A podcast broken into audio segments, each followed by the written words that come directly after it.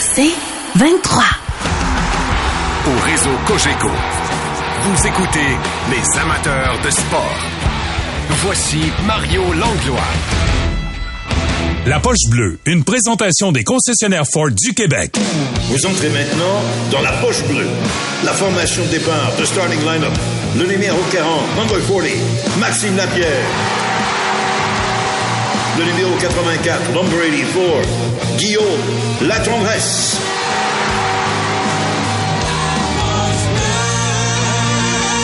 Ford, construit avec fierté. Hey, salut les boys, salut Maxime, salut Guillaume, comment ça va? Salut Mario. Salut Mario. Hey, Mario, en entrée de jeu, je tiens à te le dire ce soir. Oui. Parle pas de reconstruction pis tout ça avec Maxime. Il est de mauvais poil. Ah oui, tu vois, il est pas de... Ah, qui, il est qui- marabout un petit peu aujourd'hui. qui l'a mis de, de mauvaise humeur aujourd'hui, Max? Raconte, confie-toi à nous. hein. C'est, c'est, c'est tellement pas vrai, ça, Mario. Ah oui? C'est- je sais pas pourquoi il me dit ça. Je pense qu'il me trouve trop de bonne humeur aujourd'hui, justement. Nous sommes tout toi, oui, il était inquiet, fait qu'il faut que je le ramène sur la terre, Guillaume, c'est ça un Ouais, peu, c'est là. ça, c'est- pas le choix. Mais c'est le temps des fêtes qui arrive. Hey, les gars, euh, euh, Martin Saint-Louis disait euh, aujourd'hui, tu sais, en pensant au match d'hier, euh, tu sais, je savais pas trop ce que ça allait donner. Tu sais, les lundis, c'est pas comme les samedis, puis etc. Fait que euh, vous autres, euh, vous reconnaissiez-vous là-dedans? Tu sais, on sait que tout le monde qui travaille du lundi au vendredi, on le sait bien que le lundi, c'est pas comme le vendredi. Mais pour un joueur de hockey, c'est quoi la différence entre un lundi et un samedi? Ben, juste, euh, juste l'ambiance dans le building, Mario, tu, tu sens immédiatement un samedi puis un lundi. Là, on s'entend pour les gens aussi, le lendemain, ils travaillent pas. Puis j'ai une anecdote là-dessus parce que quand je suis rentré dans la Ligue nationale euh, de hockey, puis on arrivait à Nashville un samedi soir, tout le monde nous disait « Oh non, on joue à Nashville un samedi. » Puis c'était à cause que les gars savaient que Jordan Tutu, un samedi soir, ça y tentait pas à peu près, puis il frappait tout le monde, puis il avait hâte après la game, puis c'était une belle journée pour lui. Puis Ah, c'est ouais. vrai, il, il frappait pas à peu près un samedi. Es-tu sérieux? Ah ouais. Oh, ouais, ouais, ouais. Puis tu le vivais de même, toi aussi, Maxime, vraiment, là? Ben moi Mario c'est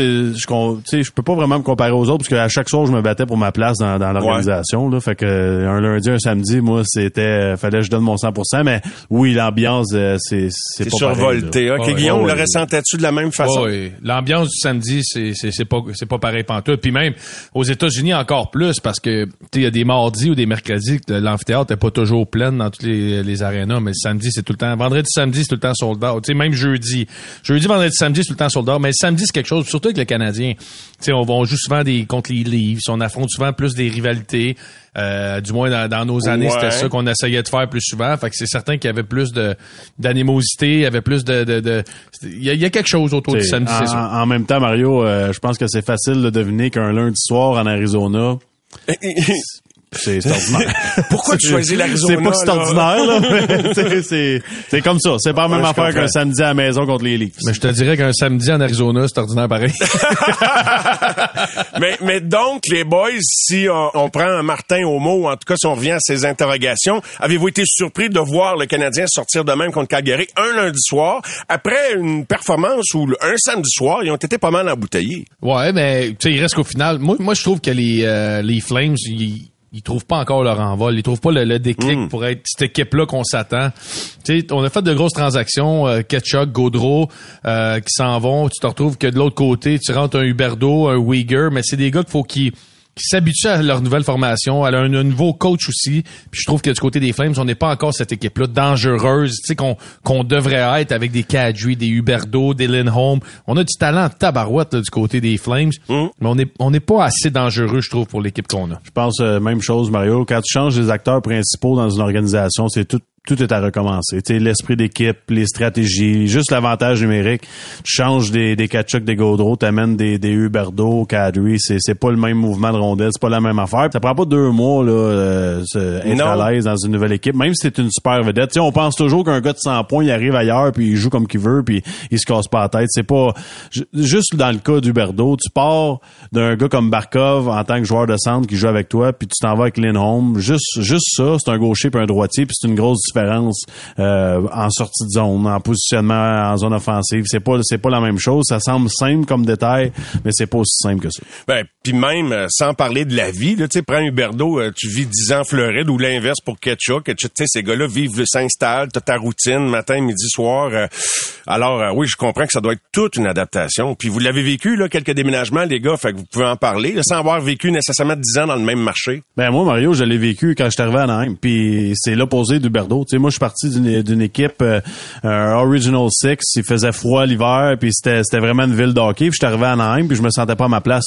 Moi, pour moi, d'arriver en Gogun à l'arena, je trouvais pas que c'était un un milieu d'hockey, puis ça m'amenait pas à... Tu sais, pour moi, donner une mise en échec à Anaheim, c'était vraiment pas comparable que donner une mise en échec à Montréal dans une organisation comme le Canadien. Puis je suis certain qu'à l'opposé, un gars comme Huberdo, qui a été repêché en Floride, qui était bien, que lui, il s'est habitué que c'était le fun d'aller jouer au hockey en Gogun. En ce moment, je suis pas sûr, je suis pas sûr qu'il qu'à Calgary il, re- il ressent la, la même, euh, je veux pas dire passion, mais c'est pas la même liberté euh, mentale d'aller euh, d'aller jouer pour les Flames de Calgary dans un amphithéâtre. On s'entend qu'il est très ordinaire comparativement en Floride, la température, ses amis qui s'étaient fait avec le temps, puis ça faisait longtemps qu'il était là puis qu'il dominait.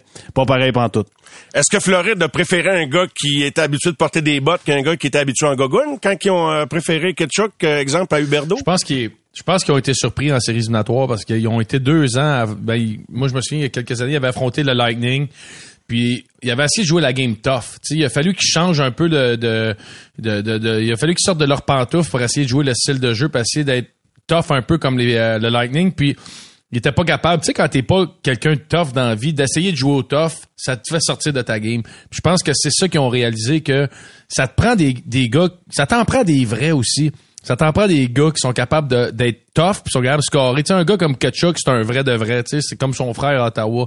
Fait que je pense qu'on a réalisé que on manquait peut-être un petit peu de papier sablé dans notre alignement, puis on avait l'opportunité de mettre la main sur un gars qui voulait jouer en Floride en Ketchuk, mais il y a un prix à payer pour ça, puis le prix à payer c'était euh, c'était Huberdo. Fait que je pense que c'était juste dans l'évaluation de l'équipe qu'on avait, le timing Puis- était parfait pour eux autres. Puis tantôt on parlait de changement puis de s'ajuster et tout ça, ça va pas mieux en Floride là, en ce moment Mario. Non, non. Puis je regarde moi je regarde ça de très près parce que c'est le choix du Canadien de Montréal puis s'ils peuvent bien continuer à perdre jusqu'à la fin de l'année, ils vont être très très heureux. Eh ben, je comprends donc. Puis tu seras pas tout seul. Puis parlant de prix à payer, euh, les gars, euh, bon, euh, pour aller dans les zones restreintes, des fois on paye le prix d'un gros contact physique. Mais si on fait une comparaison entre le nombre de matchs joués de, par Slavkovski versus Caulfield, Slavkovski a été frappé solidement euh, à quoi? Quatre, cinq reprises depuis le début de l'année où on s'est inquiété. Caulfield a réussi à éviter ce type de gros contact-là. Il en a subi un hier. On peut pas parler, en tout cas pas dans mon œil à moi, d'une charge vicieuse. C'est un contact semi-accidentel dans l'enclave. Avez-vous eu peur? Euh, heureusement, les nouvelles sont bonnes. Tout indique qu'il serait euh, prêt à, à revenir euh, demain, en tout cas être utilisé demain. Je suis content qu'on l'ait pas réutilisé dans le match d'hier. Ça n'a pas empêché le Canadien de l'emporter, même si on l'a pas eu en, en prolongation par tir de barrage. Mais avez-vous eu une crainte quand même quand c'est arrivé? Parce que veut, veut pas, à grosseur qu'il y a, on y a tous pensé que ça allait arriver un jour. Là. Ben oui, exactement. Je m'en allais dire ça, Mario. Guillaume et moi, on en parle souvent que il se fera pas, euh, il se fera pas pincer souvent, comme on dit là, mais quand ça va arriver, euh, il y aura une différence de poids puis de grosseur, puis ça donne un, impact comme ça donnait hier soir, tu sais. Puis Lewis, c'est pas le plus gros dans la Ligue nationale de hockey non plus. Hier, c'est une mise en échec. euh, comme, comme je dis, tu sais, c'est parce que c'est Cole Caulfield, on se fâche un peu, mais c'est une bonne mise en échec. Puis j'espère qu'on va faire les bonnes choses. Puis j'espère que s'il y a un 10% de blessure, qu'on ne mettra pas dans l'alignement, c'est notre, c'est notre bijou, protégeons-le. On n'a pas le choix. Puis ça nous amène, on en a parlé là, 30 minutes environ, encore une fois, Guillaume et moi, puis on se dit euh, pourquoi pas le signer au plus vite, justement, pour pas que personne, que ce soit le joueur ou l'organisation, prenne des mauvaises décisions puis qu'on précipite les choses lorsqu'il y a une blessure. Je vous ai entendu, les gars, notamment ce midi. Euh, Guillaume, toi, tu penses que la situation dans laquelle se trouve Caulfield en ce moment, c'est-à-dire qu'il est en année de négo, possiblement, euh, et euh, donc que ça le... Comment dirais-je? Il est susceptible de, de de pas écouter son corps, autrement dit, puis de vouloir jouer Ben, malgré une douleur? Moins l'écouter parce que tu manques 5-6 matchs là, puis euh, je sais pas, tu te fais mal à la cheville, t'en manques un autre 10. Ben, t'arrives à la fin de la saison, puis ton 50 est devenu un 28, ou il est devenu un 32. Puis au niveau de la négociation, puis au niveau du chèque, euh, il t'en a marqué 32, tu n'as pas marqué 50. Puis quand on parle de toi un jour, t'as jamais été un marqueur de 40 ou 50 si t'as pas fait ce chiffre-là. Je pense a l'opportunité cette année de le faire, un 40-50 buts. Euh, fait que je pense que Caulfield, moi, comme joueur, je l'ai vécu, Mario, là, tu sais, quand t'es une année de contrat. Oui. Puis euh, tu regardes le calendrier. On affronte euh, Boston-Vegas demain, c'est deux matchs que tu dis, c'est du quoi? Peut-être que je finis, je finis ces deux matchs-là, j'ai peut-être un but, mettons, mais quand t'affrontes Anaheim puis Ottawa pour Caulfield, il se dit peut-être, oh, je peux peut-être finir avec 3-4. Tu sais, il n'y a pas la même mentalité quand tu te présentes dans ce match-là. Fait que c'est certain que comme joueur qui se bat pour un contrat puis qui veut aller chercher à tous les buts qu'il fait, c'est un 100 000 de plus ou 200 000 qu'on met sur, euh, sur le chèque. Euh, quand je regarde le calendrier, je me dis ouais, c'est une semaine que je peux pas manquer, tu sais. Fait que euh, je pense qu'il y a tout ça. Fait que le point de max est très bon de dire, c'est quoi? Oui. Mettons son nom au, montant qu'on pense que ça vaut puis le nombre d'années là, puis faisons euh, faisons-le signer puis qu'on passe à autre chose pour que justement cette semaine s'il est à 85 mais il prendra pas ce risque-là. Une petite sous-question par rapport à ce que vous avancez là, donc la possibilité de s'entendre au plus vite avec euh, Cole Caulfield. Est-ce que vous prenez en considération le fait qu'il n'y a pas le gabarit d'un Ovechkin ou d'un Stéphane Richer, notre dernier marqueur de 50 buts, parce qu'il va être ciblé, ce gars-là, il va se faire frapper, bien qu'il évite ça pas mal depuis qu'il est dans la ligue. C'est quoi vous considérez? Vaut-tu moins cher à cause de ça ou c'est pas pas tout un argument? Non, je pense pas. Euh, je, je pense que tu fais allusion à la durabilité en ce moment. Là, ouais. un, un gars comme comme Caulfield est moins engagé dans, dans la bataille qu'un gars comme Ovechkin. Je pense, ouais. Ovechkin donne plusieurs mises en échec, il, il en reçoit plusieurs. C'est une cible plus facile aussi parce que c'est un plus gros bonhomme, moins mobile, euh, moins agile sur ses patins. Caulfield, il va être dur. Il va être dur, puis je pense qu'il est à, attraper, puis avec une mise en échec comme hier, il va apprendre aussi. Là. Euh, je peux te garantir que la prochaine fois que c'est la même situation, il va jouer différemment. Donc, euh, non, je pense, je pense que Caulfield, ça va être difficile de le frapper durant sa carrière tu sais, je pense que Caulfield toute sa carrière était un petit joueur, fait qu'il est habitué de se protéger puis de faire attention puis euh, de jouer d'une certaine façon pour pas se mettre à risque. Tu sais, quand on regarde dans le dans dans l'histoire de la ligue, tu sais, euh, Eric Lindros, euh, Wayne Primo, euh, moi, on est tous des gars de 6 pieds 2, 6 pieds 3, 6 pieds 4, puis gars, nos carrières ont été finies à cause de commotion puis de blessures à la tête. Fait que je pense pas que la grosseur fait en sorte que tu es plus protégé ou que tu es moins apte à avoir des blessures à la tête. Là. Bon point, Guillaume, et je me rappelle tellement bien. Tu te souviens-tu de la mise en échec qui a mis fin carrière de Primo? C'était au centre de la glace, puis le gars qui l'avait frappé, mm. il était pas bien ben gros, c'était Alexei Perezogin. On pense, on pense souvent qu'une commotion, là, c'est un coup à la tête, puis c'est directement sur le menton, mais moi, je peux te dire que euh, sur le nombre de commotions que j'ai eu, il y en a beaucoup ça n'a pas été hein, un coup direct. Ben oui, ben oui. Ça, c'est, puis des fois, c'est une mise en échec dans le ventre. C'est juste comment tu tombes sur la glace. Ou, exact. Il y, a plusieurs façons. Là, fait que c'est pas juste un coup à la tête. Fait que le gros bonhomme ou le petit, pour moi, ça change absolument rien. Puis pour le gars qui donne la mise en échec, Mario, je vais te donner un exemple. Moi, si j'ai allé frapper un gars comme Guillaume ou Carfield, j'ai moins de risque dans ma mise en échec, selon moi, de frapper Guillaume Caulfield, je pense deux fois parce que je regarde la grandeur puis je me dis mon coude il arrive directement sur mon choix. Là. Fait que j'y vais mettons à moitié lorsque j'essaie de le frapper parce que je risque de me faire suspendre, perdre mon salaire puis euh, ruiner un peu ma réputation. Donc c'est sûr un tu tortilles un peu normalement quand tu frappes un gars comme ça, comparativement à un gars comme Guillaume. ah, mettons, j'appelais ça une très belle cible. on, parlait de crainte là pour euh, Caulfield, Slavkowski, mais en tout cas, Slavkowski, de match en match, euh, il est dissipe les craintes parce que beaucoup d'aplomb hier, les gars. Permettez-moi une courte pause, quelques questions à rafale pour compléter notre conversation du mercredi. Poche Bleue Radio avec Guillaume et Maxime dans un instant qui se poursuit. La Poche Bleue, une présentation des concessionnaires Ford du Québec. Ford, construit avec fierté.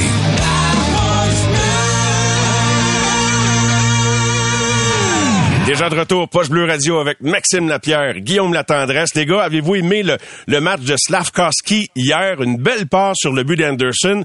Et, et je vous avoue que les voir les deux ensemble, même si ça clique pas tous les matchs, jaillit pas l'idée d'essayer qu'il se passe de quoi entre ces deux-là. Ouais, puis c'est peut-être la meilleure situation pour Slavkowski pour se, se, sentir bien puis prendre sa place dans le national. Un vétéran comme Anderson qui va qui, va frapper quelques fois, qui va donner de la place devant le filet, va faire en sorte qu'un Slavkowski va jouer ce rôle-là, va jouer ce style-là, en protection de rondelle, en bas de territoire. C'est là qu'ils sont bons ces joueurs-là.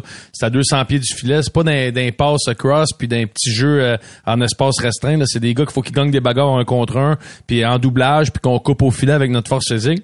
Fait que j'ai pas l'idée de les mettre les deux ensemble dans un match où on se casse pas la tête puis c'est simple. Je pense que Slavkowski peut juste profiter de ça là, présentement. Je pense qu'on suit la recette à merveille, Mario. dans le cas de Slavkovski, on fait les bonnes choses. Son évolution est tranquille, mais ça se fait 1%, comme on dit depuis le début de l'année. 1% par match. Il commence à prendre en confiance. Puis, tu sais, on peut le comparer à, à Caulfield un peu. L'an passé, tu regardes Caulfield au début de saison. Plus tu jeune. Regardes en fait, ben, tu regardes en fait saison. Ouais, ouais, il est plus jeune, mais tu sais, tu regardes l'évolution d'un jeune joueur. C'est ça mon C'est sur six mois, là, un gars de cet âge-là, ça change énormément. Autant physiquement que mentalement, que ça apprend tellement vite sa patinoire surprenez-vous pas si, admettons, au match 50 ou vers 50, entre 50 60, on dit, wow, c'est pas le même joueur qu'on avait en début de saison, parce qu'à un moment donné, il y, a un déclic qui va se faire. Ça veut pas dire qu'il va être au, au sommet encore, mais il va avoir une grande amélioration dans son cas, dans sa façon de se comporter sa glace, en, en partant par sa protection de rondelle, on le sait, on le voit, il travaille là-dessus lors des entraînements. Il est en train d'apprendre qu'il y a plus de temps qu'il pense, il est en train d'apprendre, il apprend que les défenseurs sont plus forts physiquement aussi, qu'il doit protéger sa rondelle différemment. Tu le vois l'évolution. Puis ça s'en vient parce que au début de l'année, il y avait des demi-chances. Il, il passait à côté du, défenseur, il l'avait, puis là, à la dernière seconde, il tombait ou il se faisait rattraper. Là, tu vois qu'il commence à prendre l'enjambée de plus ou il coupe plus tôt, donc ça, ça enlève des chances au défenseur. J'ai enlevé la rondelle. Je te dis, là, moi, je, je pense que c'est une question de 10-15 matchs, puis il va avoir un gros changement dans sa façon de se comporter sur la glace. Puis ça, ben, ça vient tout ensemble dans un package deal. C'est tu joues bien, puis là on te donne des meilleurs joueurs, puis ça t'aide encore plus à produire offensivement.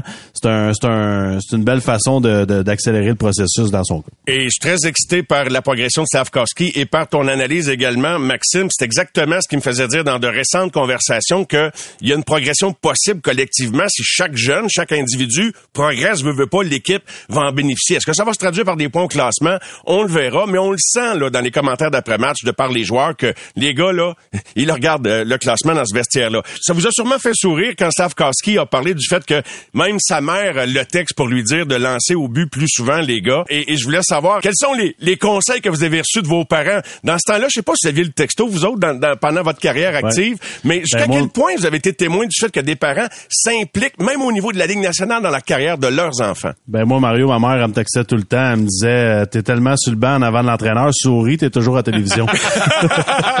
c'est une joke, ça, ou c'est vrai? non, non, je dis ça. On sait jamais, tu sais, avec toi. Eh, bon. Euh, ben, moi, c'est plus mon frère, là, il m'envoyait des, euh, des quotes à tous les jours, là, de, de, des grosses quotes de Mohamed Ali ou autre, à tous les matins.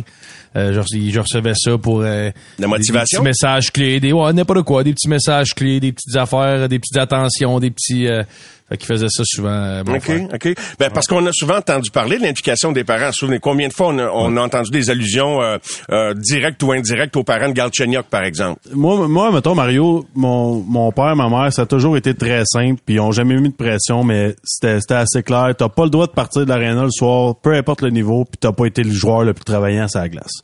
Ça, c'était assez clair. Puis pour eux, c'est une chose qui était accessible à tout le monde dans la vie, de décider d'être travaillant pour faire les bonnes choses. Puis je pense que je l'ai fait tout au long de ma carrière. Je peux, Guillaume, il en a été témoin. Il n'y a pas un entraînement dans ma vie, ça, je peux te jurer que je me suis pogné le bain. moi, mon, grand-père me disait, si le gars te donne pas la rondelle puis il patine trop avec en zone neutre, fais un offside.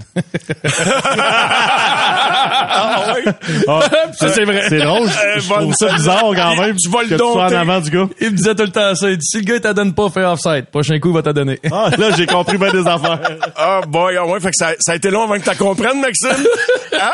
Non, je suis juste surpris qu'il est en avant de quelqu'un. Ah, c'est mesquin. je te, te l'ai dit en ouverture, Mario, il est mesquin, tu sais. Ben oui, mais les gars, vous en manquez pas un entre vous deux. Vous vous connaissez par cœur, tu sais. C'est assez spécial, mais c'est parce que, tu sais, ça, ça, devient, on a toujours dit, surtout dans les 15-20 dernières années, que le hockey professionnel, le sport professionnel devient une business. Et c'est pas rare maintenant de voir un jeune pour qui la, la famille au complet se sacrifie. Fait que le jeune, il monte, mais il monte avec la famille, avec le clan. On voit ça dans le basket, on voit ça au football. Alors, jusqu'à un certain point, je me demande jusqu'à quel point les organisations doivent composer avec le clan plutôt qu'avec l'individu, tu sais. Ouais, c'est sûr, à cette heure, avec les, euh, les agents, les euh, tout, euh, dire, euh, le nutritionniste, le, psychologue, il y, a, il y, a, du staff en tabarouette qui vient avec les joueurs. Dans nos années, c'était pas ça vraiment. Là.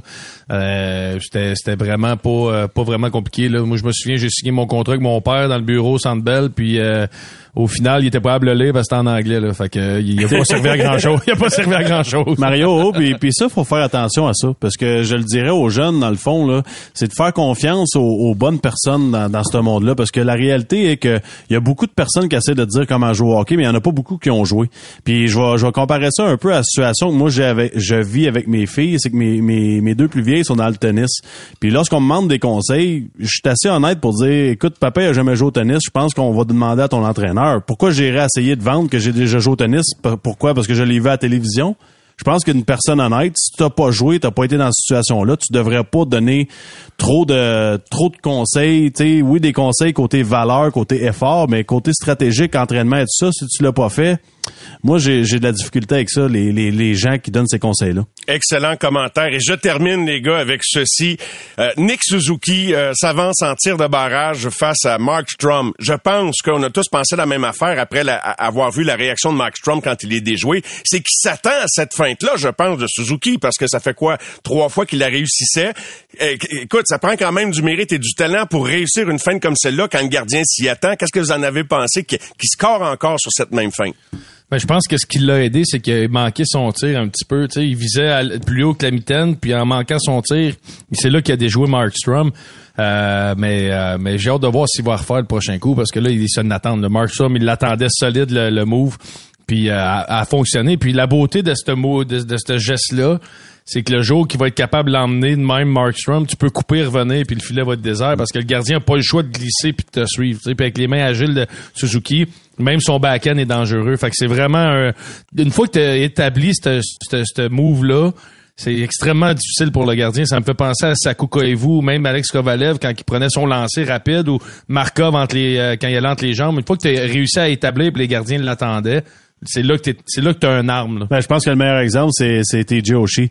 Il fait toujours la même feinte théoriquement puis les gardiens savent plus quoi faire parce que l'option tu sais lui arrive, il, fait semblant d'aller à gauche mais c'est toujours le, bon vieux lancer entre les pattes puis c'est c'est difficile à aller puis Guillaume a tellement raison. Tu tires la rondelle vers toi dans le cas de Suzuki, le gardien a pas le choix de bouger puis un jour Suzuki va s'adapter puis va il va aller de l'autre côté puis là le gardien va être mélangé pour vrai.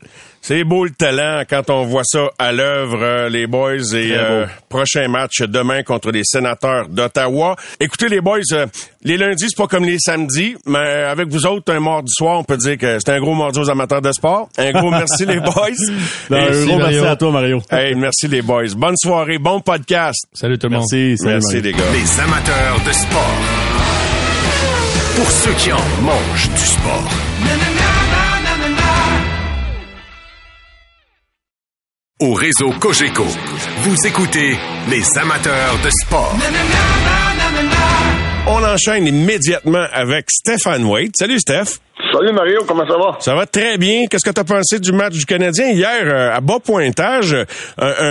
Écoute, après le, samedi où ils ont été embouteillés, c'était pas une méchante performance du Canadien hier, appuyé sur un gardien solide. Jake, euh, un autre gros départ hier pour lui. Là. Ben écoute, euh, premièrement, là, moi j'ai adoré ce match-là. Euh, ceux qui disent euh, les personnes qui disent euh, ça prend beaucoup de buts pour avoir un spectacle, mais ben, moi je suis pas d'accord. Hier, c'était un très bon match de hockey de 1-1. Et puis j'ai adoré ça. Les deux gardiens de but ont été excellents. Le Canadien a bien joué, ont joué 65 bonnes minutes, tout comme les Flames. Il y a eu euh, un petit peu de tout, des gros arrêts, euh, de la robustesse, des bons, des bons, euh, des bons body checks. écoute, un très bon match d'hockey hier. Oui, et, c'est pour ça, et je suis content que tu le dises, que bon, même si c'est pas beaucoup de buts, c'est pour ça que tu es un grand fan de soccer, toi, Steph. Hey, je t'attendais euh, dans le détour. prochaine, prochaine question. mais, mais pour vrai, j'en reviens pas comment de, de, qu'il y a de mes chums qui sont comme vraiment fermés à ce sport-là. Hein? Écoute, je te dis, là, 9 personnes sur 10 disent Ah Mario, non, non, moi là, j'en parle avec du monde, non, moi non, ça m'intéresse pas. Ben, j'exagère peut-être 9 sur 10, mais je comprends pas. Écoute, en tout cas, ben, chacun son sport. Moi, écoute, moi, j'ai jamais accroché, j'ai jamais accroché. J'aime, j'aime regarder, euh, j'aime regarder les, les, les, les, matchs de la Coupe du Monde. Puis ah. j'aime. Euh, ah. Mais, euh, mais gars, c'est une fois quatre ans. c'est parfait de même. Ah oui, c'est bon. OK, moi qui moi qui voulais voir si tu voulais avoir des billets à côté des miens pour le CF la, saison prochaine, écoute, je sais que tu es un grand fan de baseball, je voulais te tirer un peu un peu euh, mon Steph. tu ne l'avais pas vu venir hein, quand tu me parles de, oh match à bas pointage. Euh, Es-tu d'accord avec Stéphane Richer qui lui la semaine passée nous disait que euh, il, euh, il trouvait que dans le cas de Caulfield, euh, une machine à marquer des buts mais euh, et euh, je pense qu'on est en mesure de présenter. Non, ok, c'est correct. Je vais juste résumer ce qu'il a dit.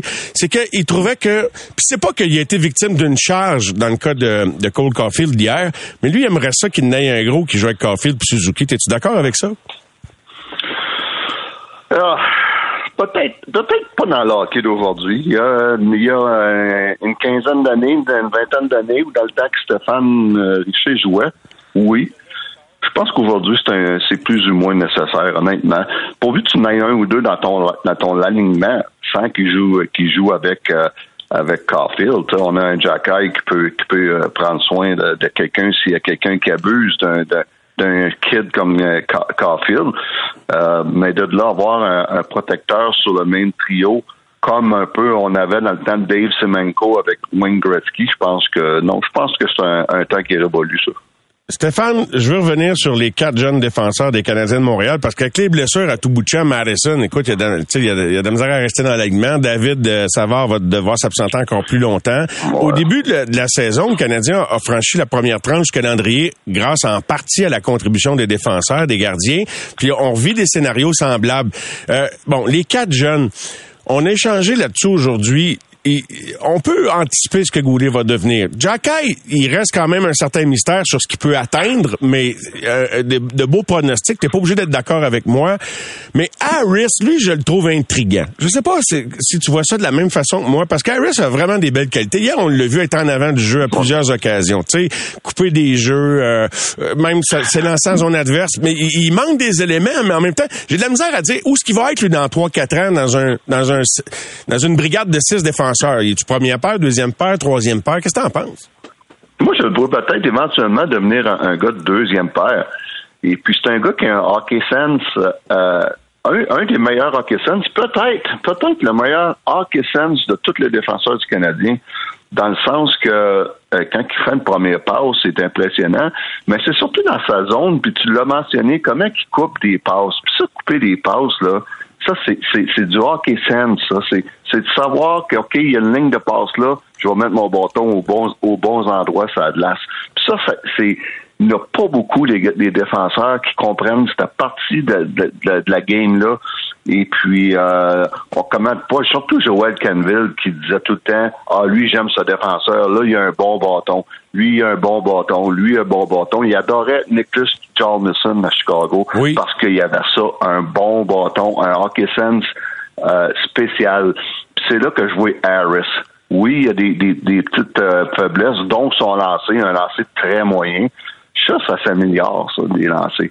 Mais le reste, il y a, des, il y a plein d'affaires qui s'apprennent pas, dont ce fameux hockey sense-là, qui fait que malgré que c'est un défenseur qui est pas très physique, malgré qu'il est un, un défenseur qui est pas très imposant physiquement, le hockey sense va tout le temps faire qu'il va s'en sortir en haut de la moyenne. Toi qui as participé à bien des discussions, bien sûr, autour des gardiens de but, mais aussi de la manière dont on les protège, de la manière dont on joue dans le territoire défensif.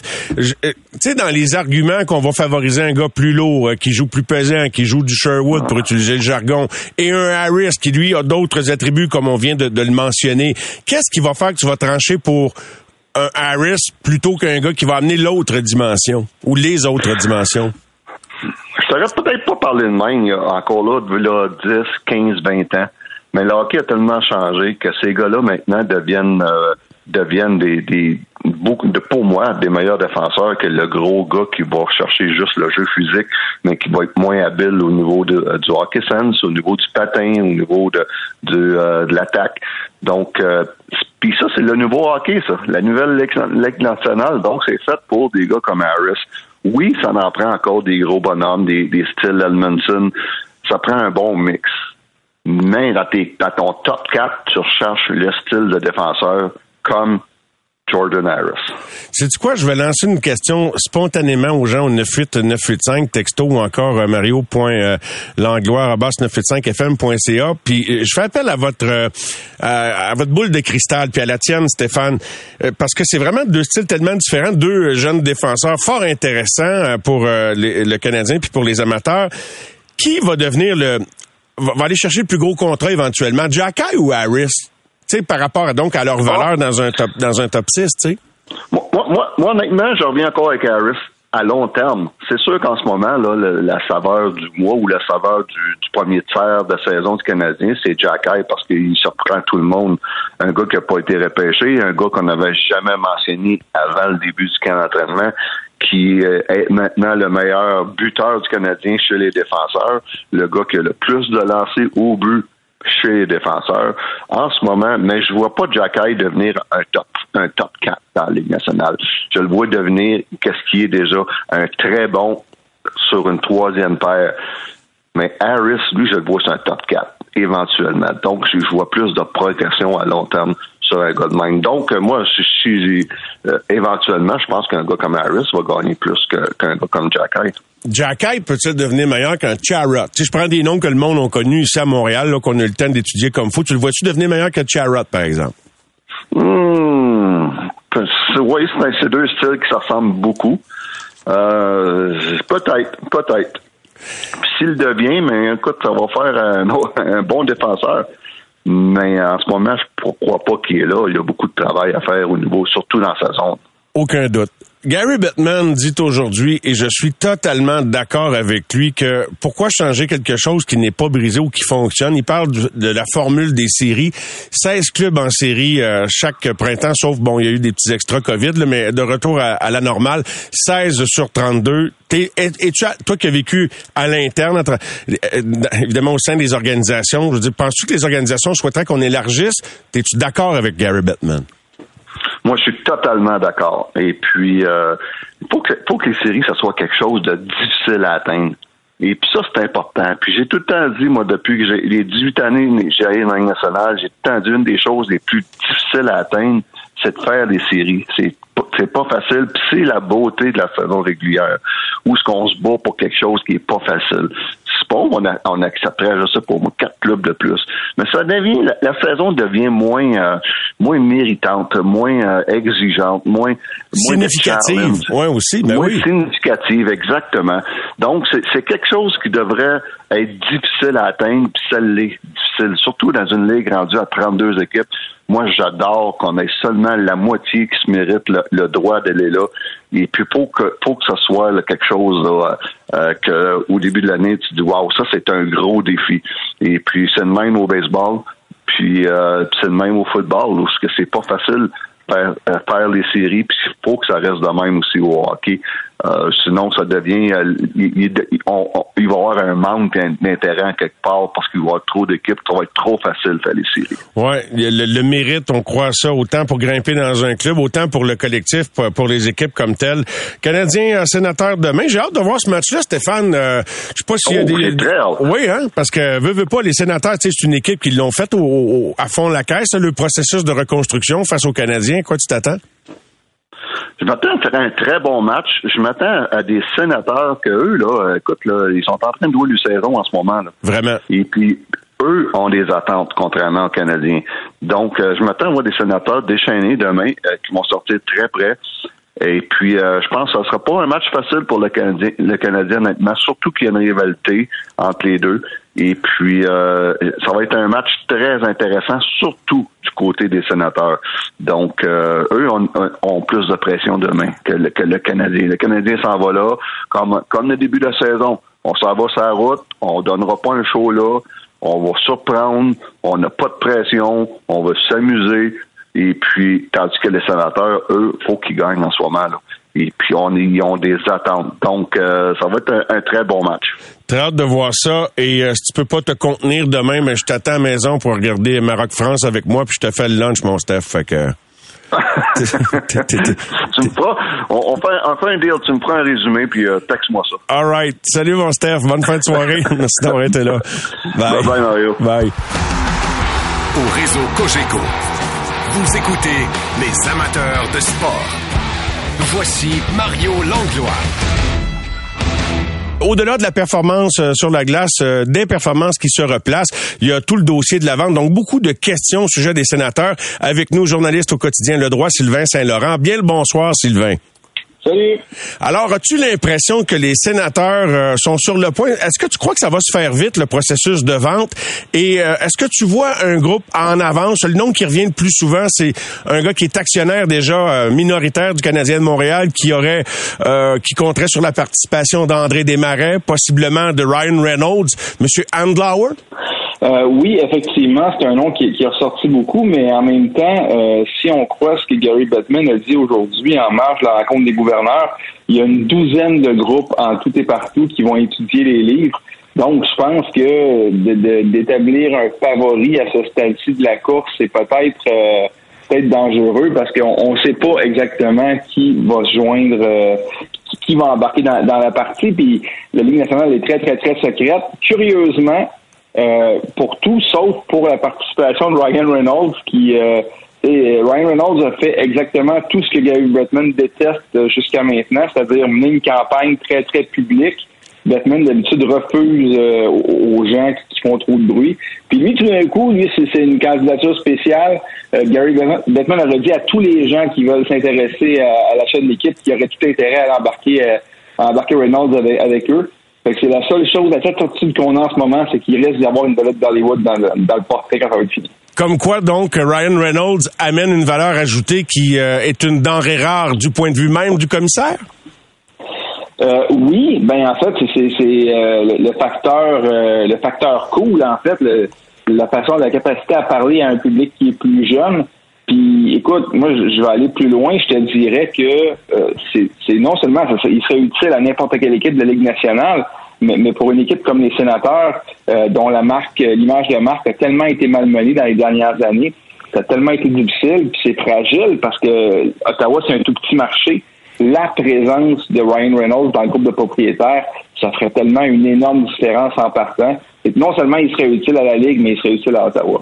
Toi, tu trouves ça excitant comme journaliste attitré, euh, entre autres, à la couverture des sénateurs, mais tu sens-tu l'excitation grimper? Est-ce que ça amène de la fierté aux partisans des sénateurs, une concession qui a été euh, bafouée dans les dernières années, justement, là? Ben, ça amène surtout de l'espoir, Mario, parce que, écoute, là, ça, dans un sens, ça a passé très vite, mais dans un autre sens, ça a été très long. Écoute, on est à la mi-décembre 2022. Euh, les fameuses déclarations de Eugene Melnick sur le, la possible, le, possible déménagement des sénateurs, ça va faire cinq ans euh, cette semaine que c'est arrivé. je te dis vraiment, quand je dis ça cinq ans, des fois j'ai l'impression que ça a passé vite, mais hmm. quand on était dans la tempête, euh, c'était interminable par moment, puis il n'y avait pas beaucoup d'espoir. Avec le simple fait que, un, pour commencer, il y a plusieurs groupes qui veulent s'investir pour construire l'aréna au centre-ville, garder l'équipe en ville à long terme. C'est ça, pour, les partisans qui ont enduré justement les cinq dernières années, ça n'a pas de prix, c'est tellement extraordinaire. Sens-tu une volonté de, régler ça autant de, la part de la succession des, enfants de M. Mernick que de la Ligue, que, ça avance assez rapidement? Selon l'information que j'ai reçue dans les derniers mois, euh, la transaction pourrait être finalisée, les nouveaux propriétaires pourraient arriver quelque part à la mi-mars, prendre le contrôle de la franchise. Euh, puis, puis ça, ben, dans la mesure où c'est une transaction de, de peut-être 700 800 millions de dollars en partant, assorti d'un projet de construction qui pourrait frôler le milliard, j'ai l'impression que ça va effectivement très, très vite tout ça. Là. Maintenant, si on retourne sur la glace, euh, sénateurs canadiens, j'avais hâte de les voir s'affronter demain. Les sénateurs qui se replacent, comme en, fait foi l'affiche de l'équipe dans les dix derniers matchs, leurs deux euh, victoires de suite. La chicane n'est pas prise, même si les gars se tapent dessus sur le banc accidentellement, Sylvain. Là.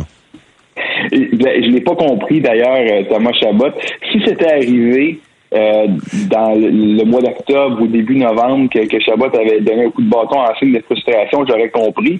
Mais là, j'ai pas vraiment su ce qui s'est passé. Dernièrement, Chabot, ça va très bien. Euh, depuis qu'il a manqué quelques matchs parce qu'il y avait une commotion cérébrale et une blessure au cou, il est revenu au jeu, puis on, revoit le, Thomas Chabot des beaux jours.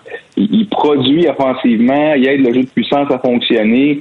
Euh, plus souvent qu'autrement, il, son différentiel plus-moins en fin des matchs dans le positif, même s'il joue encore à 24, 25, 26 minutes. Mais non, aujourd'hui, le Travis Amonic qui a reçu le coup de bâton, j'imagine que c'est de ça dont tu nous parles en ce moment, le coup, le coup de bâton de Chabot euh, à l'endroit de Travis Amonic. Monique a dit qu'il n'en veut pas à Chabot, qu'il n'a pas eu si mal que ça, que ça, a eu l'air plus spectaculaire que c'est en réalité sur la vidéo. Ouais, pour les gens qui ne l'avaient pas vu, j'ai oublié de remettre en situation, effectivement, une, frustration quelconque et soudaine de Thomas qui, semble vouloir fesser quelque part, pas sur son coéquipier, mais là, Monique qui, qui encaisse le coup, puis effectivement, donc plus de peur que de mal. Comme pour Caulfield sur la glace hier, la collision euh, dans, dans l'enclave. Euh, et euh, à quel genre de sénateur les, voitures montaient la côte puis frappaient à la porte des séries? Quel genre de club attend le Canadien demain soir? Ben là, on n'a pas eu la chance d'en parler encore, mais la nouvelle du jour, c'est euh, Tim Studzak qui s'est blessé. Oh! Et puis ça va. Oui, non, puis ça il, est parti durant la première période du match d'hier soir. Euh, on n'a pas voulu nous donner d'informations, mais ça, ça ressemblerait à une blessure à une épaule, euh, un peu similaire à ce que qui a gardé Josh Norris sur la touche. Fait que moi, j'ai l'impression que ça, ça va être une blessure qui va faire très, très mal. là c'est un point par match depuis le début de la saison. Même depuis je dirais, depuis le mois de février l'an passé, c'était le meilleur centre des sénateurs. Et puis, euh, écoute, déjà que les sénateurs n'ont pas Josh Norris, on ne sait pas s'il va revenir cette saison. De perdre tout là, je pense que ça va être un très, très dur coup. Aujourd'hui, DJ Smith parlait d'utiliser Derek Brassard au centre du premier trio. Écoute, rien contre Derek Brassard qui fait du super travail cette saison. Mais, mais à 35 ans, là, il, il ne peut pas être le centre numéro un d'une équipe. Il y a toujours bien des limites. Bien hâte de regarder l'affrontement entre les deux clubs demain. Merci beaucoup, Sylvain, euh, de- d'avoir participé à l'émission ce soir. N'importe quand. Les amateurs de sport. Pour ceux qui en mangent du sport.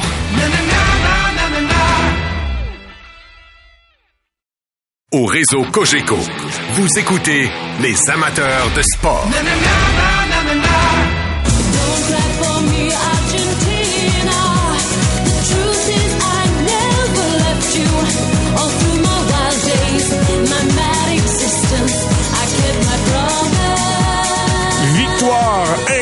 Aujourd'hui de l'Argentine, mais encore plus incroyable fut, à mon humble avis, la performance de Lionel Messi. 3-0 contre la Croatie. L'Argentine passe à la finale et avec nous ce soir, je voulais lui parler absolument parce que j'avais été très touché de voir comment il avait mis en mots ce que représentait Diego Maradona au moment où celui-ci s'est éteint, euh, ce qu'il représentait pour lui, un Argentin d'origine, euh, et euh, pour tout le peuple argentin. Et de voir une performance comme celle de Messi aujourd'hui m'a inévitablement fait penser à lui. Il, était, il a été analyste des matchs du CF ici à notre Il est euh, aux relations publiques du CF. Arcadio Marcoudi qui est là pour euh, amorcer l'émission ce soir. Salut Arcadio. Bonsoir, Mario. Trouves-tu que j'en mets épais sur la performance de Messi? Tu as sûrement vu beaucoup plus de matchs que, que de lui que moi j'ai vu de, mais, de lui, mais j'ai été vraiment impressionné à 35 ans de ce qu'il est en mesure d'orchestrer depuis la défaite au premier match jusqu'à aujourd'hui. Je trouve ça phénoménal. Mais venant de toi, comment tu vois ça?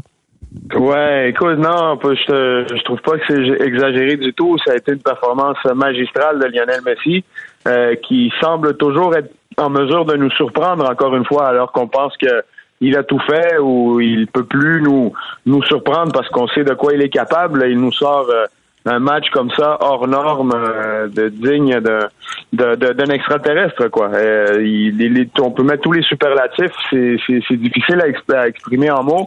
Euh, quand on l'a vu, on comprend. Et, et comme tu l'as mentionné, oui, ça a été peut-être un début de tournoi compliqué pour les Argentins. une surprise face à, à une belle équipe euh, de, de l'Arabie Saoudite qui a causé euh, toute une surprise euh, lors de l'ouverture du tournoi. Mais depuis euh, ce match, l'équipe argentine s'est regroupée et montée en puissance. Et c'est vraiment euh, autour de Lionel Messi euh, que cette équipe euh, s'est ralliée et les, les performances de Messi aussi ont été en crescendo tout au long du tournoi avec ce match euh, absolument fabuleux qu'il nous a donné aujourd'hui. Donc, euh, c'est vraiment euh, voilà une performance qui, qui va rester là euh, dans, dans la légende de- des coupes du monde, c'est certain. Rien de moins. J'évoquais Maradona tout à l'heure, Arcadio. C'est avec beaucoup d'émotion que tu avais appris euh, son, son décès. Ça a été ton héros de jeunesse, le héros de jeunesse de, de millions d'Argentins, euh, sans aucun doute. Est-ce que, bon, évidemment que Lionel Messi a toujours vécu, c'était le dauphin désigné, là. Est-ce que, bon, la comparaison en Argentine, j'imagine qu'on l'a fait. Est-ce que Messi atteint euh, le, rayonnement de Maradona? Est-ce qu'il s'en approche? Oui, ben c'est toujours un débat. euh, c'est presque un débat euh, philosophique ou presque, je te dirais, religieux en Argentine. de parler de Messi et Maradona. Moi, j'aime pas trop les comparer. C'est deux époques différentes. C'est deux personnes très différentes également hors terrain. Mais sur le terrain, les deux nous, nous émerveillent. Et c'est sûr que pour un Argentin, ben Diego, c'est le dernier qui, qui, a- qui nous a quand même mené à une Coupe du Monde. Donc c'est sûr que c'est spécial. Euh, Lionel Messi nous a, nous a nous a amené à une finale, une finale de, Coupe du Monde, deux finales de Copa América, euh, trois en fait, dont une qu'on a gagnée l'année passée.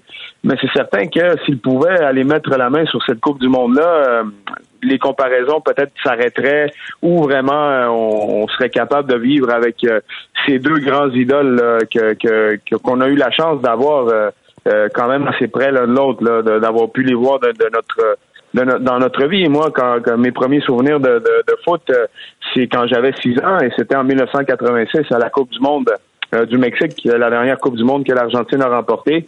Et 36 ans plus tard, ben, Lionel Messi euh, est en train de répéter un peu ce que Maradona avait fait au Mexique. Donc euh, voilà, et avec une attitude aussi, hein, parce que Messi a toujours été un leader, mais un leader plus silencieux que Maradona qui était très euh, en verve et, et, très controversé. Euh, Messi était plus, euh, disons, un profil un peu plus bas, mais à cette Coupe du Monde, il semble s'être rebellé un peu. Il semble avoir pris un leadership un peu plus, ah. oui, un peu, un peu plus, disons, sanguin. Et on l'a vu lors du match contre les Pays-Bas. Il n'avait pas pris certains propos de Louis Van Gaal. Il est allé le confronter après le match. Donc vraiment, c'est un Messi un peu en mission là, plus que jamais qu'on voit à cette Coupe du Monde. Et euh, jusqu'à quel point ça t'inspire, Arcadio? Et euh, qu'est-ce que ça voudrait dire pour l'Argentine, pour le peuple argentin qu'il réussisse à, amener l'Argentine? On n'est pas rendu là, là, on va attendre l'identité de, l'adversaire, mais s'il pouvait conduire l'Argentine à la victoire. Ça va être euh, un match compliqué, peu importe contre qui ce sera. Mais si, si on y arrivait, si on y arrive, ce, ce serait un rêve. Un rêve devenu réalité. Une grande joie, je pense, surtout pour de voir justement euh, la légende de Messi, disons, se, se cristalliser à tout jamais. Là. Je pense qu'elle n'a pas besoin de cette Coupe du Monde-là, mais euh, je pense que ce serait un peu le, fait d'armes de sa carrière, ça c'est certain. Et pour le peuple argentin qui a été éprouvé euh, à plusieurs niveaux depuis dans, les dernières décennies, je pense que ce serait une grande, grande joie qui, qui serait plus que mérité, euh, je pense, euh, pour, pour tout le monde. Je, je sais que je suis un peu biaisé, mais euh, je pense que, ça serait une joie méritée pour, pour le peuple argentin. Arcadio, on est juste toi et moi. Là. As-tu des émotions spéciales aujourd'hui? Oui, beaucoup, beaucoup, c'est sûr, c'est sûr. Surtout que c'est des émotions de, de voir la manière aussi. Tu sais, de gagner un match, une demi-finale de Coupe du Monde, c'est toujours émouvant, c'est toujours spécial mais de le vivre avec avec des buts comme ça d'anthologie, avec une Argentine dominante, avec un Messi qui qui, qui joue comme euh, comme euh, voilà comme s'il était possédé là, euh, c'est c'est encore plus spécial. Ça ça renforce les émotions. Euh, ça, voilà. voilà. Euh, L'autre jour, quand il a fait cette passe un peu euh, à l'aveuglette euh, des Pays-Bas, j'en ai eu les larmes aux yeux là pour te donner une idée. Tu sais. Donc, je pense que c'est c'est vraiment quelque chose de spécial qu'on vit et pas juste les Argentins. Je pense que n'importe qui qui aime ben le foot, si t'es pas impliqué là, si t'es pas dans l'autre camp, euh, tu vois un gars comme ça, tu vois ce type de jeu, c'est sûr que ça vient chercher des émotions. C'est la grande beauté du sport. Et cette Coupe du Monde, euh, au-delà de Messi, au-delà de l'Argentine, pense qu'on a eu, euh, on a été gâtés côté sport. Il y, a, beaucoup de controverses là, hors, du terrain, mais sportivement parlant, je pense que c'est une grande, grande Coupe du Monde jusqu'ici. Arcadio, y crois-tu à Messi en MLS que ça serait annoncé ou c'est vraiment une rumeur? Parce qu'imagine, je, je, le disais à des amis, même sur mon Facebook, lui, c'est sûr que je pense, avec la nouvelle surface en plus, faut réserver le stade quand Miami passe en ville, c'est plein, là.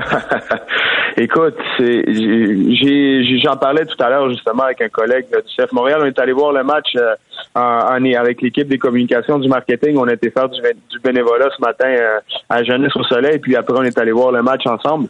Je lui disais que je, lui disais que que j'ai de la difficulté à y croire, mais que je veux y croire. Euh, mais ça veut pas dire que ça peut pas arriver. Hein. Euh, c'est juste que je me garde comme une petite réserve. Je veux pas me faire d'idées, tu sais. Mais c'est tout est possible en MLS. Et euh, je sais que Messi personnellement une affection particulière pour Miami. il a, il a d'ailleurs acheté des propriétés là-bas. Il a des, déjà des partenariats commerciaux. Ah. Il y a le lien évident avec Adidas et la MLS aussi qui est qui est très fort, mais c'est une, des figures de proue euh, d'Adidas. Donc, euh, de ce côté-là, avec David Beckham, évidemment, dans le portrait, il y aurait des possibilités, au-delà du sportif, évidemment, des possibilités financières et, et euh, au niveau des commandites, au niveau de la visibilité pour Lionel Messi dans un nouveau marché. Donc, écoute, comme, comme on dit aux États-Unis, tout est possible. Et dans cette ligue en pleine croissance qui est la MLS, euh, de voir débarquer un Messi, même un Cristiano Ronaldo, euh, c'est pas c'est pas une idée qui est complètement folle, loin de là. Ah ben ça finit bien notre entretien, mon cher Arcadio. Je te remercie beaucoup d'avoir été disponible pour nous. Puis bonne fin de Coupe du Monde. Prédiction en terminant demain Maroc-France, tant qu'à y être. Oh, je, je vais pas me risquer, je vais pas, je vais pas me risquer, euh, mais mais je sais que ça va être tout un match. Ça va être tout un match. La qualité de la France qu'on connaît, les Marocains qui ont, qui ont joué un tournoi vraiment remarquable, qui vont avoir la, la, la rage au cœur euh, j'ai vraiment hâte à ce match-là et, ça va être toute une finale, peu importe ce sera ce sera qui de l'autre côté face à l'Argentine. Bonne fin de soirée, Arcadio. Merci beaucoup. Merci, Mario. À bientôt. À bientôt. On enchaîne immédiatement. Vendry. Vendry Lefebvre qui est avec nous. Bonsoir, Vendry. Bonsoir, Mario. Je commence par la fin. Y crois-tu à Messi en MLS?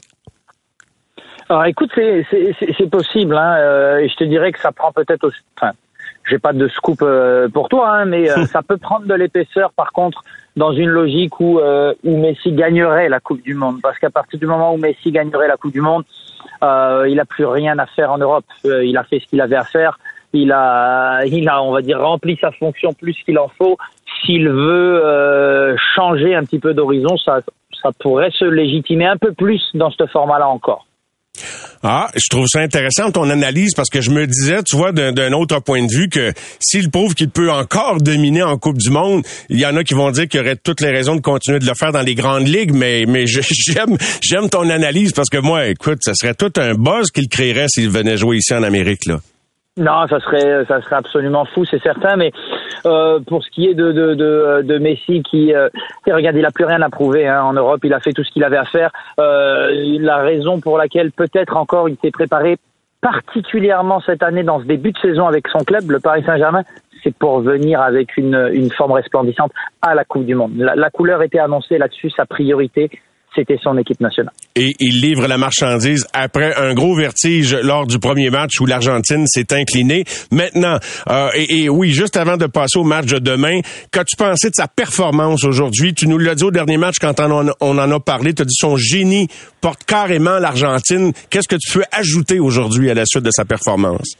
Bah, fidèle à lui-même, euh, c'est-à-dire que Messi, désormais aussi, en raison de ses 35 ans, il choisit ses moments. Euh, c'est devenu un joueur qui sélectionne les moments où il accélère. Par contre, les moments où il accélère, justement, ben là, souvent, ça, ça fait mal et le, et le danger s'amène, ça mène très sérieusement. Aujourd'hui, il a l'occasion de, de, sur un penalty, évidemment, mais de donner l'avantage à son équipe. Il le tire admirablement dans un moment pas évident hein, mentalement demi-finale de Coupe du Monde. Et ensuite le troisième but, c'est euh, c'est quand même c'est quand même spécial. Il n'y a pas grand monde qui est capable de faire ce qu'il a fait. Euh, L'un des meilleurs futurs défenseurs euh, du monde, euh, le, le, Croate de 19 ans, et il l'a fait littéralement tourner en rond, rentrer dans la surface et a remis à, à son coéquipier euh, pour finir dans, dans, un but vide quasiment. Donc c'est ça Messi aujourd'hui.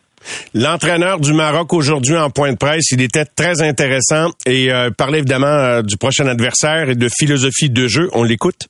Et je prends exemple sur la France. Hein. Moi, 2018, ils m'ont fait rêver la France comment ils ont joué. Ils ont tout compris. Ils ont explosé tout le monde. Et contre l'Angleterre, euh, ils n'ont pas eu 40 occasions. Ils ont explosé tout le monde. C'est la meilleure équipe. Si on peut prendre un peu exemple sur eux, demain, pourquoi pas. Mais XG, possession, c'est bien. Les datas, je crois qu'on a 0,01% de chance de gagner la Coupe du Monde au départ de la compète. Je sais pas, on est monté ou pas à peu près? Peut-être on doit être à 0,03 peut-être maintenant. Mais on va essayer de les, on va essayer de faire mentir cette statistique. Alors peut-être demain je vais passer pour un con. Hein. On va dire ah, il a trop parlé. On a 12. Hamdoullah. Hamdoullah. On va essayer de monter après le match un peu plus les euh, l'allusion qu'il fait, c'est les statistiques avancées, les, ce qu'on appelle même dans le langage du hockey, les goals, les, les, buts attendus, les goals, expected goals, etc. Donc, et on parlait beaucoup de possession du ballon, puis il disait, ah, vous autres, vous vous emballez, 70% de possession de ballon. Regardez la France, là. il dit, moi, c'est de gagner que je veux. Puis je pensais à l'équipe canadienne en pensant à ses propos également, parce que c'est beau de flasher, puis oui, être tout en attaque pendant une demi, mais finalement perdre trois matchs. Et, et, d'ailleurs, il, faisait allusion aux équipes africaines. Ah, c'était joli, on était divertissant, puis bon, je pas exactement exactement les mots qu'il utilisait, mais oh, j'étais gentil, c'était sympathique. Non, non, il disait, c'est plus là, on veut gagner. Puis gagner, ben, c'est de compter plus de buts que l'adversaire. C'est pas d'avoir le ballon 70 du temps nécessairement, Vendry. Non, mais c'est surtout que ces dernières années, là, je, fouillais dans, dans, dans, ma mémoire d'homme euh, en même temps que, que, que, tu posais ta question. Euh, moi, j'ai souvenir que d'une fois, euh, écoute, je suis la Coupe du Monde quand même depuis 94, donc ça en fait des, des Coupes du Monde que j'ai vues. Moi, je n'ai vu qu'une seule fois un titre de champion du monde remporté par une équipe qui finalement a dominé ses adversaires par le jeu. Et même là, on pourrait en discuter parce qu'elle a eu des circonstances. C'était l'Espagne en 2010. Elle a dominé ses adversaires par le ballon, par la possession du ballon et le jeu. Mais sinon, les, les, les champions du monde ne se font pas à la maîtrise du ballon, ils se font à la maîtrise des temps forts, euh, d'être capable de traverser les moments où on a l'opportunité de faire mal et faire mal. Et à l'inverse, les moments où on est un peu plus faible, euh, traverser la tempête sans dommage et ne pas encaisser. Voilà, voilà ce qui détermine le champion du monde plutôt de manière générale. L'Argentine n'a pas laissé de doute dans sa victoire d'aujourd'hui. Crois-tu la France en mesure d'en faire autant face au, euh, au Maroc qui euh, est très tenace? Est-ce que je, je, je crois qu'elle est capable? Oui, elle l'est. Euh, après demain, ce sera un, ce sera un match totalement différent. Le Maroc euh, c'est une équipe euh, qui décide de jouer un jeu où elle accepte de subir énormément de pression et joue en coups. Par contre, les coups qu'elle joue, elle les joue à fond. Elle amène du nombre devant, elle amène euh, de l'incertitude et de la créativité, donc elle maximise ses chances quand elle attaque. Mais elle attaque pas n'importe quand. Alors ça va être euh, ça va être une forme d'attaque défense avec des coups à jouer côté marocain. La seule chose qui va changer côté marocain par rapport à leurs deux dernières victoires, c'est que je pense euh, l'équipe de France qu'ils affronteront demain est peut-être la plus grande machine offensive qu'ils affronteront de, de, de, la compétition. Donc leur plus grand test euh, par rapport à leur système de jeu qui ne mise pas sur la possession de ballon.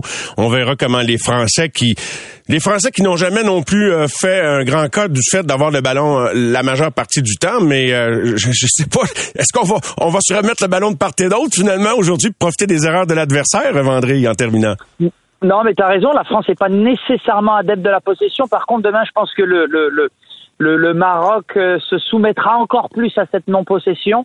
Euh, et la France, euh, la France se sait favorite, se sait attendue. Donc, je pense qu'elle prendra ses responsabilités, essaiera de faire le jeu, sera méticuleuse en le faisant. Mais comme je disais, la force de la France, c'est qu'elle peut attaquer par les ailes, dans l'axe et, et même par des centres à être dangereux dans la surface. 14 heures demain, un rendez-vous à ne pas manquer. On s'en parle euh, demain soir, peut-être après le match de hockey, sinon peut-être vendredi, mais assurément vendredi très bientôt. Alors bon match et euh, bonne chance à la France et au Maroc. On n'a pas de parti pris. Merci, Merci vendredi. Les amateurs de sport.